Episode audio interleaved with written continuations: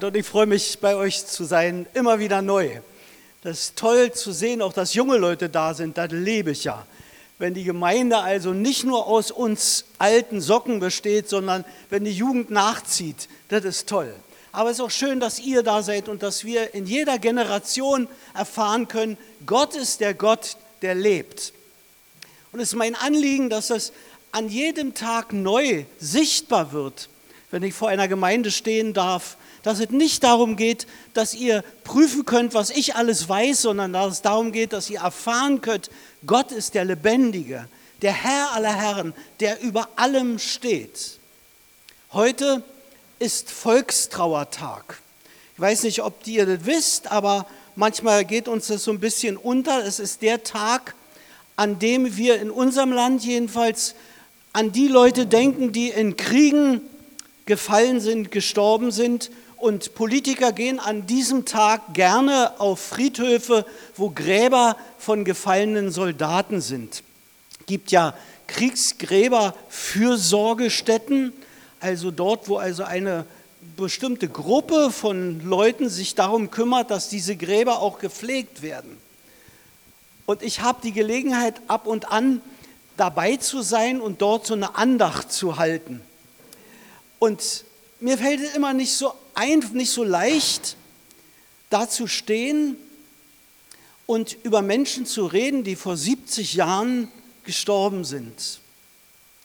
Aber wenn ich dann die Namen lese und die Geburtsdaten,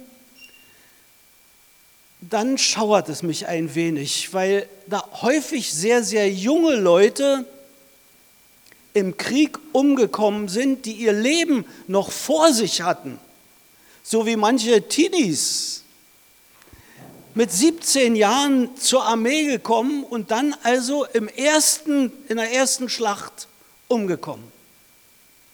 Welche Lebensschicksale da drin stecken, kann man nur erahnen.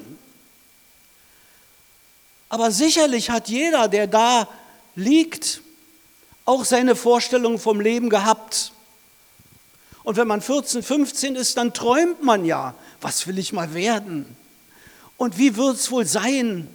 Wenn wir etwas älter werden, dann überlegen wir, oh, wie wird es wohl werden, wenn ich nicht mehr so laufen kann? Und wenn es hier zwickt und da zwickt und das Knie nicht mehr so mitmachen will, wie es eigentlich soll, dann machen wir so unsere Gedanken, was wird wohl werden, wenn meine Frau nicht mehr da ist oder mein Mann. Aber man hat so seine Vorstellung vom Leben. Und wenn man über die Friedhöfe geht und dann liest, hier ruht in Frieden, dann entwach, erwacht in mir eine Leidenschaft, den Lebenden zu sagen, Frieden findet man nicht erst auf dem Grabstein, sondern die kann man schon früher finden. Und ich wünsche uns allen, dass wir in dieser Predigt, in der Zeit, die wir jetzt haben, entdecken, Gott ist der Gott, der eine Lebensperspektive hat für uns. Gute Pläne hat der Herr. Manchmal passen die nicht mit dem zusammen, was wir so empfinden. Aber dadurch, dass wir hier jedenfalls alle noch leben, mehr oder weniger jedenfalls, dass wir äh, darüber nachdenken können, wie, wie ist das eigentlich mit den Zielen für unser Leben? Haben wir überhaupt noch Vorstellungen von dem, was Gott sich denkt für uns? Denken wir noch darüber nach? Ich war neulich mit meiner Frau vor ein paar Wochen in Augsburg und wir durften dort bei der Einweihung einer Kita, einer, einer Kindertagesstätte dabei sein, weil wir die beraten haben, die Leute, die diese Kita da gegründet haben. Und nach einem halben Jahr konnten die tatsächlich einen Kindergarten eröffnen. Und dann stand in der Zeitung, es war eine Erfolgsgeschichte. Und dann standen wir da und, und haben das miterlebt und haben gedacht, tatsächlich, und das hatte damit zu tun, dass zwei Frauen beim Spaziergehen im Wald plötzlich die Idee bekommen haben von Gott, warum gründet ihr nicht eine kind, einen Kindergarten für Kitas, für Kindergartenkinder, die gerne draußen im Wald sind. Also haben sie sich Gedanken gemacht und dann die Gedanken in die Tat umgesetzt. Wunderbar. Ich liebe solche Erfolgsgeschichten. Und ich weiß, dass Gott auch für dein Leben und für mein Leben so eine Geschichte vorbereitet hat. Ich will uns eine solcher Erfolgsgeschichten vorlesen. Die kann man in der Bibel finden, im Markus-Evangelium. Wer also seine Bibel bei hat, könnte gerne mitlesen. Markus 10, Abvers 46. Jesus war in Jericho, eine bis heute sehr bekannte Stadt, jetzt sehr umkämpfte Stadt. Damals also eine Stadt, von der die Bibel schon im Alten Testament berichtet, als das Volk Gottes Jericho eingenommen hat. Da war was los. Als Jesus auf dieser Erde war, war in Jericho auch Leben. Die Menschen liefen zusammen, wo Jesus war. Die ließen sich nicht betteln und sagen, komm doch mal mit zum Gottesdienst, sondern die wussten, da wo Jesus ist, da ist Action. Da passiert was. Da ist nicht Langeweile angesagt, da wartet man nicht ab, da erträgt man nicht die Predigt, sondern da hat man Erwartungen. Da möchte man, dass Gott einem selber begegnet. Da haben sich Leute durchgequält durch die Massen, nur um den Mantel von Jesus berühren zu können. Wow, solche Gottesdienste wünsche ich mir. Das wäre der Hammer. Jedenfalls, eines Tages ist Jesus also unterwegs von Jericho in die nächste Stadt. Und da ist es auch nicht so, dass man den an der Tür verabschiedet hat und gesagt, schön, dass du da warst, wunderbar, sondern die Leute sind mitgegangen wo der war, haben die gesagt, da gehen wir mit, wir lassen alle stehen und liegen. Also alle mit Jesus mit, kommen vor Jericho und finden einen Menschen, der zur Randgruppe gehört hat. Ich lese uns die Geschichte. Als er die Stadt, als die Menge mit Jesus zusammen die Stadt wieder verlassen wollten, an der Straße saß, saß dort ein Blinder und bettelte. Es war Bartimäus, den Namen kennen wir. Jedenfalls für alle, die, die schon länger in der Kirche sind, die wissen Bartimäus, der blinde Bettner. Der saß an der Straße und gehörte zu denen, die keine Sozialleistung empfangen konnten wie wir heute. Der war abhängig davon, dass die Leute ihm ein bisschen Geld gegeben haben, dass er überleben konnte. Der konnte nicht arbeiten gehen, sondern der musste betteln. Als der hörte, Vers 47, dass es Jesus aus Nazareth war, der vorbeikam, begann er laut zu rufen, Jesus, du Sohn Davids, hab Erbarmen mit mir. Uh, wenn das in unseren Gottesdiensten erstmal losgeht. Die Leute fuhren ihn an, Achtung, Achtung, er soll still sein. Das kenne ich aus den Gottesdiensten. Psst, ruhig, sei still. Aber er schrie noch umso lauter du Sohn Davids, hab Erbarmen mit mir. Da blieb Jesus stehen und sprach, ruf den Herr zu mir. Ein paar von den Leuten liefen zu dem Blinden und sagten zu ihm, mutig, komm, steh auf, Jesus ruft dich. Da warf er seinen Mantel zur Seite, sprang auf und kam zu Jesus. Was soll ich für dich tun? fragte ihn Jesus. Rabbi flehte ihn der Blinde an, ich möchte sehen können. Das ist ja logisch. Darauf antwortete Jesus, geh, dein Glaube hat dich geheilt. Im selben Augenblick konnte der Blinde sehen und er ging mit Jesus. Also wenn das keine Erfolgsgeschichte ist, das ist der Hammer. Einer, der am Rand der Gesellschaft lebt, einer, der abhängig ist, sein ganzes Leben davon, dass andere ihm irgendwie weiterhelfen, der erfährt plötzlich, dass Jesus der Rabbi, der Lehrer, in der Lage ist, mit der Kraft Gottes Wunder zu tun und ihn zu heilen. Und was gibt es Schöneres, als das Ende dieses Geschichtes, dieser Geschichte zu lesen? Und er stand auf und folgte Jesus nach. Ich will uns einige Dinge nennen, die mir also wichtig geworden sind, als ich diese Geschichte gelesen habe. Erstens, wir müssen die Gelegenheit beim Schopf greifen, wenn sie da ist. Wir brauchen nicht darauf warten, dass irgendwann mal ein großer Evangelist in Neuruppin vorbeikommt und dann geht es aber richtig los, sondern Jesus sagt das mal oder die Bibel sagt uns das, dass heute der Tag ist, an dem wir seine Stimme hören. Und dann werden wir aufgefordert, nicht bockig und verstockt in unseren Reihen sitzen zu bleiben, sondern wie der Blinde die Gelegenheit zu ergreifen, Jesus in unser Leben hineinzuholen. Zu rufen, Herr, erbarme dich meiner. Wisst ihr, was ich das Schlimme finde an den Gottesdiensten, die ich halten muss? dass so viele Leute da sitzen, die wissen, worum es geht, aber die einfach den Hintern nicht hochkriegen. Die schaffen es einfach nicht zu sagen, Jesus, ich brauche dich. Ich glaube, hier sitzt keiner unter uns, der sagen kann, nee, Jesus brauche ich nicht. Nee, nee, also bei mir ist alles tipptopp, alles wunderbar und das weiß ich ja, das wird alles gut und so. Sondern wir wissen es eigentlich, wir brauchen die Hilfe des Herrn. Wir brauchen seinen Heiligen Geist, stimmt's? Wir brauchen das.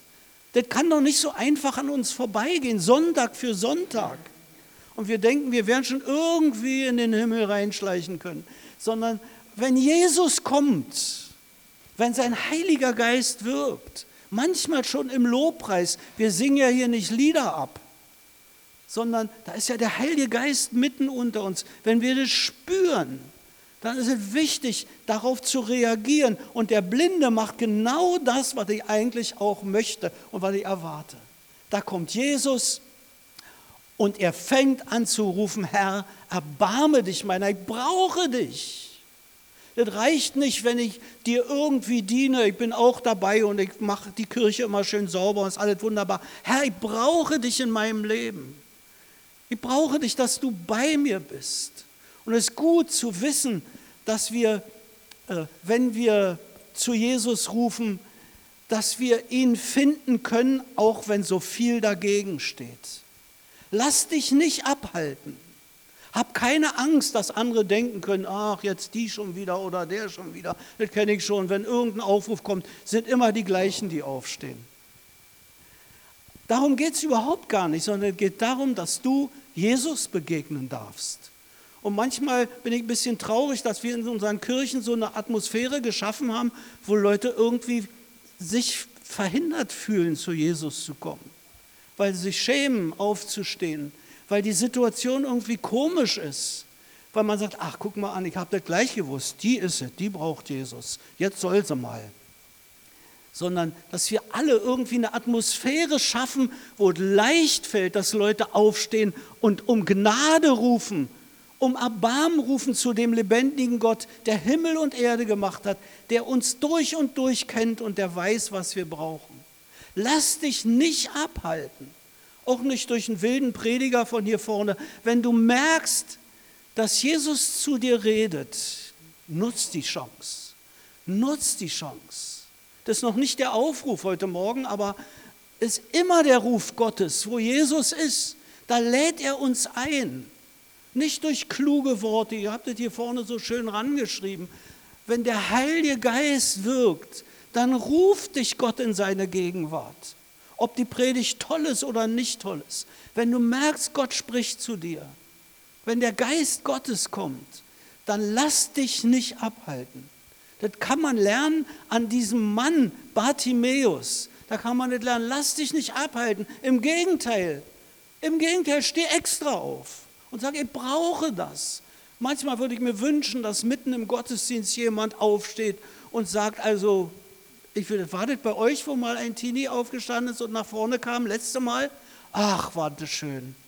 War das herrlich. Wenn jemand nach vorne kommt und man merkt, es ist ein Wort vom Herrn, Jetzt wirkt Gott mitten in der Predigt. Wenn du merkst, jetzt ist Bekehrung für dich dran, warte nicht Beschlüsse, steh auf und sag, bitte, bete für mich. Ich muss einfach Jesus in meinem Leben haben. Ich will der nicht sein, der dich daran hindert, kann ich dir jetzt schon sagen. Ich möchte der nicht sein. Und für die Jünger damals war das echt peinlich und für die Leute, für die Leute, dass Jesus plötzlich stehen bleibt und den Mann zu sich ruft. Da kann man in dieser Geschichte etwas von Jesus lernen, nämlich mitfühlen. Empathie ist das Fachwort heute.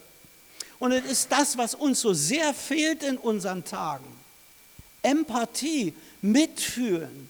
Weißt du, wenn ich die Bilder aus Jerusalem sehe, wo die, wo die Familien von ähm, Tel Aviv losgelaufen sind bis nach Jerusalem, weil sie so ohne Rat sind. Ihre Kinder sind gefangen im Kriegsgebiet in Gaza und niemand weiß, was mit ihnen passiert.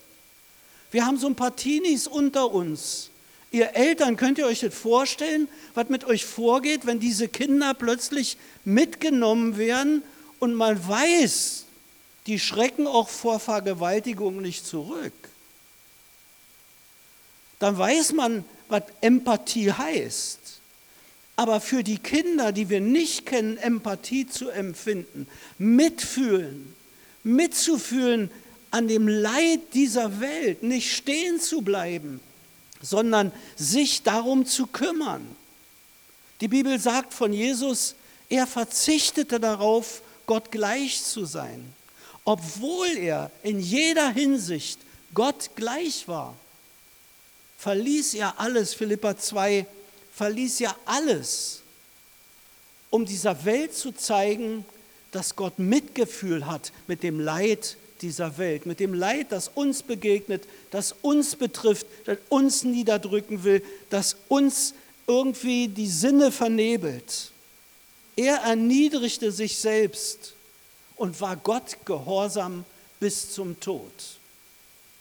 Das ist eine komische Erfolgsgeschichte die Jesus selbst dieser Welt vorlebt, aus Mitgefühl, dass dein Leben nicht so gelingt, wie er sich das wünscht, kommt er auf diese Welt, wir werden es ja in den nächsten Wochen besonders feiern, wird Mensch und fühlt mit, was es bedeutet, auf dieser Welt verlacht zu werden, angespuckt zu werden, verhaftet zu werden, geschlagen zu werden und zum Schluss getötet zu werden. Empathie ist etwas, was, wenn wir das von Jesus empfangen könnten, wenn wir das an seinem Leben lernen könnten, würde es dieser Welt um vieles besser gehen. Wenn uns das Leid der Menschen um uns herum nicht egal wäre, wenn die Kinder auf dieser Welt, die ohne Eltern aufwachsen müssen oder in furchtbaren Verhältnissen, wenn die uns nicht egal wären, sondern wenn uns das auf unsere Knie zwingen würde und wir anfangen würden zu rufen, Herr, erbarme dich über die Menschen in unserer Stadt. Und wenn wir darüber hinaus die Knie durchdrücken würden und zu den Leuten gehen könnten und ihnen wenigstens ein Stück von der Liebe Gottes beibringen könnten, dann würde unser Leben in eine ganz andere Richtung verlaufen. Jesus lehrt uns das auch durch die Geschichte von Bartimäus. Und immer wo Liebe ist, entsteht auch Leidenschaft. Ich glaube, dass es ganz nötig ist und ganz wichtig ist, dass es Menschen gibt, die nicht nur sagen, oh, das tut mir wirklich leid. Und ja, das ist schade, also dieser Mann da am Rande, wenn Jesus gesagt hat, komm mal her, ich muss dich mal drücken, tut mir wirklich auch leid. Es ist wirklich dumm, dass es hier in diesem Jericho kein Sozialamt gibt, wo man einen Antrag stellen kann. Und ist wirklich, haben wir denn hier keine Pflegeheime für Blinde? Da müssen wir was tun. Also man merkt plötzlich, wie Jesus diesen Menschen liebt, wie eine Leidenschaft entsteht. Und nicht umsonst steht im Neuen Testament an vielen Stellen, und sie brachten alle Kranken zu ihm und er heilte sie.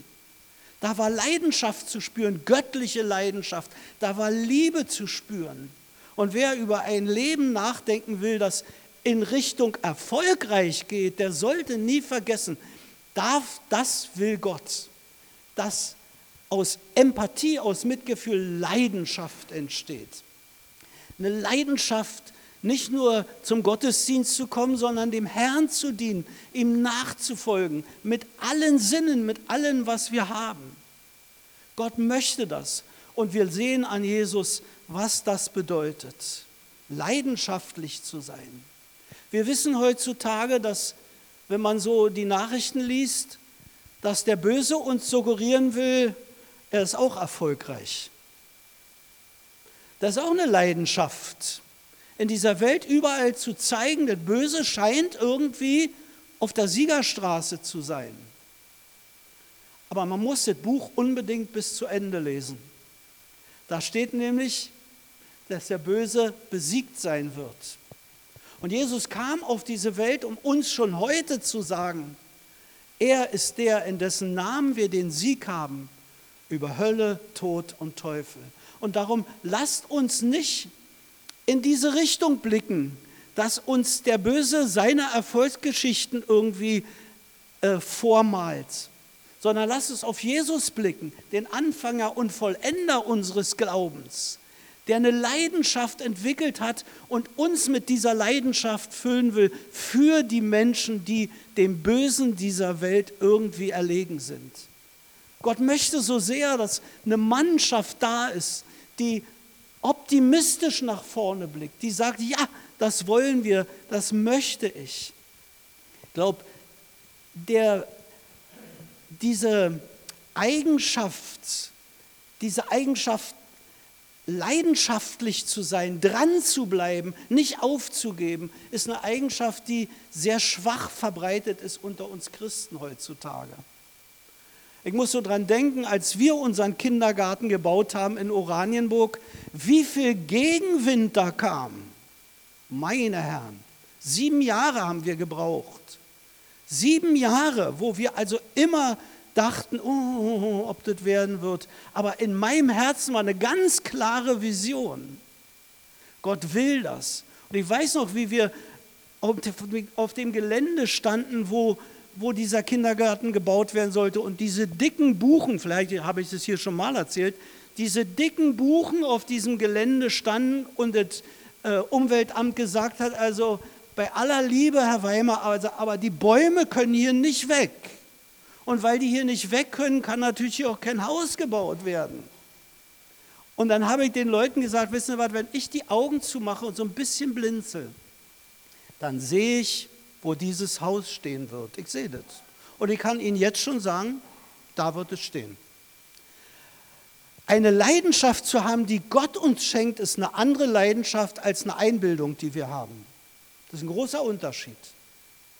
Aber Jesus hat diese Leidenschaft und diesen Blick dafür, dass dein Leben gelingt, dass seine Pläne in Existenz kommen, auch wenn noch so viel dagegen steht. Ich weiß noch, ich erinnere mich an den Herbst 2013. Der erste Herbststurm kam und hat diese Buchen flachgelegt. Alle umgekippt, diese dicken Dinger war gut, viel Buchenholz ist gut für Kamin äh, und war auch gut für unsere Baugenehmigung. Wer mich, wer, werde nie vergessen, ich werde nie vergessen, wie ich da hingegangen bin und gesagt habe, ich habe das schon in der Bibel gelesen, da ließ der Herr einen großen Sturm kommen. Jetzt will ich nicht sagen, macht das auch so, aber Gott hat seine Wege. Gott hat seine Wege gegen alle Widerstände dieser Welt. Und ich könnte jetzt stundenlang erzählen, wie viele Widerstände wir erlebt haben an diesem Ort. Und 2014, vor neun Jahren, haben wir diesen Bau eröffnet. Genau an der Stelle, die ich gesehen hatte. Und ich werde nie vergessen, wie sehr die Leute gestaunt haben und gesagt haben, das ist eine Erfolgsgeschichte. Und ich weiß, es geht ohne den Herrn eben nicht. Und darum ist es ganz wichtig bei all dem, was wir so für unser Leben als Ziel gesetzt haben, dass wir nicht vergessen, an Wunder zu glauben. Also Bartimäus wusste wahrscheinlich, Jesus ist kein Augenarzt. Der hat nicht gedacht, oh, man, vielleicht kriege ich einen Termin, ist ja heute auch schwierig, beim Augenarzt einen Termin zu kriegen.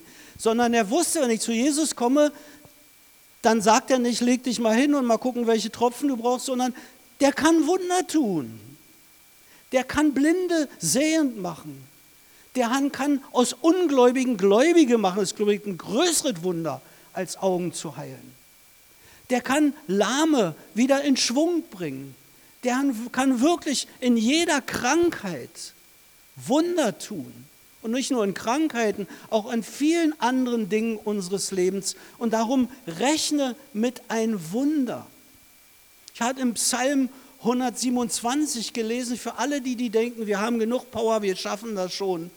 Wenn der Herr das Haus nicht baut, so schreibt uns Salomo, der den Tempel damals gebaut hatte, wenn der Herr das Haus nicht baut, dann ist alle Mühe der Bauleute umsonst. Manche stehen früh morgens auf und gönnen sich erst am Abend Ruhe, um das sauer verdiente Brot zu essen. Doch ohne Gottes Segen und sein Eingreifen ist alles sinnlos. Das ist die Erfahrung in meinem Leben. Weißt du, zu wissen, Gott fordert uns heraus, Gott gibt uns Leidenschaft, Gott lässt uns widerstandsfähig werden, aber immer in der Gewissheit, ohne ihn bist du eine graue Maus. Da ist alles sinnlos. Aber mit ihm können wir über Mauern springen, sagt sein Wort. Halleluja. Mann, ist es cool. Ist das eine Botschaft? Ist es toll, auch zu wissen, das haben Menschen vor uns immer wieder erfahren. Auch ein blinder Mann namens Bartimäus, der an der Straße rumhing, weil er einfach Hilfe brauchte. Heute hängen wir im Gottesdienst rum und haben die gleiche Botschaft zu empfangen. Jesus ist da. Und er fordert uns heraus, an Wunder zu glauben, daran festzuhalten. Ja, du hast schon 25 Mal gebetet, ich weiß, und es ist nichts passiert. Aber du brauchst dich nicht anstrengen. Das ist nicht deine Aufgabe, von morgens bis abends loszugehen und an Haustüren zu klingeln oder weiß ich, was immer du also dir so für Vorstellungen machst. Gott ist da und kann uns helfen durch ein Wunder, das er selbst tut. Und der letzte Punkt, der mich sehr, sehr berührt hat, als ich die Geschichte gelesen habe, der ist mir noch nie so aufgefallen eigentlich. Da steht als letzter Satz, und er ging mit Jesus. Und er ging mit Jesus. Also er folgte Jesus nach. Er gehörte zu den Jüngern, die mit Jesus unterwegs waren. Ihr Lieben, wenn du in deinem Leben irgendwie das erleben willst, was die Bibel sagt, dass Gott will, dass alle Menschen gerettet werden, die Wahrheit erkennen. Dass Jesus selbst sagt, er ist gekommen, um die Verlorenen zu suchen und zu retten, was verloren ist. Wenn du das glaubst, dass Jesus gekommen ist, um uns Leben zu geben und volles Genüge, dann steckt da drin, Jesus möchte, dass aus deinem Leben eine Erfolgsgeschichte wird. Nicht, dass du berühmt wirst, das hat damit gar nichts zu tun sondern dass du ein Nachfolger von Jesus wirst, wie Bartimäus. Ich glaube, der Erfolg meines Lebens ist nicht, dass ich einen Kindergarten gebaut habe und weiß ich, wie viele Projekte da inszeniert habe, initiiert habe und dass ich also selbst in Augsburg eine Kinder, einen Kindergarten eröffnen durfte und viele, viele andere Sachen. Meine Erfolgsgeschichte ist eine ganz andere. Das ist die, dass ich immer noch mit Jesus gehen darf. Ich erinnere mich an 1988. Da war ich Jugendleiter in der Baptistengemeinde in Oranienburg. Und da kamen ein paar Geschwister zu mir. Eigentlich waren es keine Geschwister, sondern die gehörten zu einer ganz anderen Fraktion. Aber die haben zu mir gesagt, wir haben beschlossen, dass du die Jugendarbeit aufgibst, weil wir glauben, du bist zu alt ich wusste in meinem Herzen und weiß ich bis heute, dass Gott mein Herz erfüllt hat mit der Liebe zu Kindern und Jugendlichen. Und wenn mir was am Herzen liegt, dann ist es, dass diese Kinder und Jugendlichen mit Wundern rechnen, Widerstände bestehen, sich nicht beirren lassen, in der Schule treu zu sein und zu Jesus zu stehen. Und es war für uns damals wirklich ein Tiefschlag, als Christen uns verboten haben, Jugendarbeit zu machen. Aber Gott hat immer Wege. Zwei Jahre später haben wir in Oranienburg das christliche Jugendzentrum eröffnet, wo wir uns um Kinder und Jugendliche kümmern und inzwischen schon fast 35 Jahre, noch zwei Jahre, 33 Jahre sind es jetzt. Inzwischen musste ich auch diese Arbeit beenden. Ja, ich bin auch ein bisschen älter geworden. Aber ich will dir sagen, mein Herz schlägt immer noch für euch. Ich habe immer noch Empathie, Mitgefühl für Teenies, die in christlichen Elternhäusern und in nichtchristlichen Eltern aufwachsen, weil mir das so sehr am Herzen liegt, dass ihr nicht euer Leben verplempert, sondern dass ihr möglichst bald eine Entscheidung treffen könnt, Jesus nachzufolgen. Das ist der Schlüssel für ein erfolgreiches Leben, ohne Karriere, ohne äh, Ruhm und Gold und Glitzer. in jeder Situation zu erfahren, Gott ist ein Gott, der Wunder tut. Vor drei Wochen bekam ich einen Anruf oder zwei Wochen, rief mich jemand aus Ravensburg an. Ravensburg unten in Bayern. Und er sagt, du, wir machen jedes Jahr, das weißt du ja, warst schon zweimal bei uns, vor zehn Jahren das letzte Mal, wir machen immer so eine Jahrestagung mit unserer Gemeinde, eine katholische Gemeinde, 350 Leute zum Gottesdienst, Mitarbeiter, 350 Nachfolger, darunter 50, 60 Jugendliche. Kannst du kommen zu diesen Tagen, vier Tage, und dort sprechen? Habe ich eigentlich kein Problem mit. Und dann sagt er zu unseren Jugendlichen, und da habe ich gesagt, Moment mal, weißt du, wie alt ich bin? Ich bin inzwischen 73. Da sagt er, gerade darum, gerade darum, weil wir dich kennen und weil wir wissen, was du für ein Herz hast für die jungen Leute, wollen wir, dass du das machst. Also werde ich da hinfahren und werde für diese Altersgruppe, wow, vier Tage lang Jesus in die Mitte holen darum beten und bitten und glauben, dass junge Leute eine Entscheidung treffen für Jesus. Und jetzt mal zu uns etwas älter gewordenen. Diese Botschaft gilt übrigens euch auch. Und manchmal ist es wichtig, rechtzeitig die Kurve zu kriegen und nicht erst, wenn man sein Leben aushaucht. Weil Gott möchte, dass du glücklich bist. Gott möchte, dass du zufrieden bist. Gott möchte, dass wenn auf deinem Grabstein steht, hier ruht in Frieden, dass das nicht eine Lüge ist, sondern dass es die Wahrheit ist, weil du den Frieden gefunden hast, den nur Gott dir geben kann. Weil Gott der Friedefürst ist. Weil Jesus der ist, der von Gott auf diese Welt gekommen ist und den Frieden Gottes zu uns gebracht hat. Dieser Friede, der soll unser Herzen erfüllen der soll uns berühren, der soll uns zu Jesus rufen, der soll uns widerstandsfähig machen, der soll uns helfen, um Erbarmen zu flehen bei dem lebendigen Gott, der auch heute Morgen hier ist, mitten unter uns durch seinen Heiligen Geist, ob du das glaubst oder nicht. Das ist mir vollkommen schnurz. Ich glaub's. Und ich rechne mit einem Wunder, dass Gott auch dein verhärtetes Herz berühren kann, dich erweichen kann und dir die Liebe Gottes aufschließen kann, wie sehr Gott mit dir fühlt, auch in deiner wirklich belämmerten Situation. Gott fühlt mit dir. Gott weiß das. Gott kennt dich durch und durch. Und wenn du heute zu ihm rufst, da können noch so viele sagen, halt die Klappe. Er wird dich zu sich rufen und wird ein Wunder tun in deinem Leben. Das ist mein Glauben. So, jetzt höre ich auf. Ich glaube, es ist auch genug gesagt. Ne? Wenn wir das umsetzen, dann sind wir wirklich auch am Ziel. Vielleicht ist der ein oder andere da heute Morgen, der gemerkt hat, oh, mich hat das Wort getroffen. Gehe nicht nach Hause, ohne dass du Gott eine Antwort gegeben hast. Singen wir jetzt Lobpreis? Okay, dann könnt ihr nach vorne kommen. Und bevor ihr das erste Lied singt, will ich noch ein Gebet sprechen, weil die Botschaft noch so frisch ist, ist es wichtig, dass Gott die in unserem Herzen verankert. Herr Jesus, wir wollen dir danken dafür, dass du dein Wort lebendig machst in uns. Das, was wir nicht können, kannst du. Du kannst unser verhärtetes Herz erreichen und uns Lust darauf machen, deine Pläne zu suchen und deinen Plänen zu folgen. Du bist der Gott, der heilt, der befreit, der uns erlöst. Nicht nur von unseren Sünden, sondern von allen Dingen, die uns irgendwie gefangen halten wollen. Und jetzt komm, Heiliger Geist,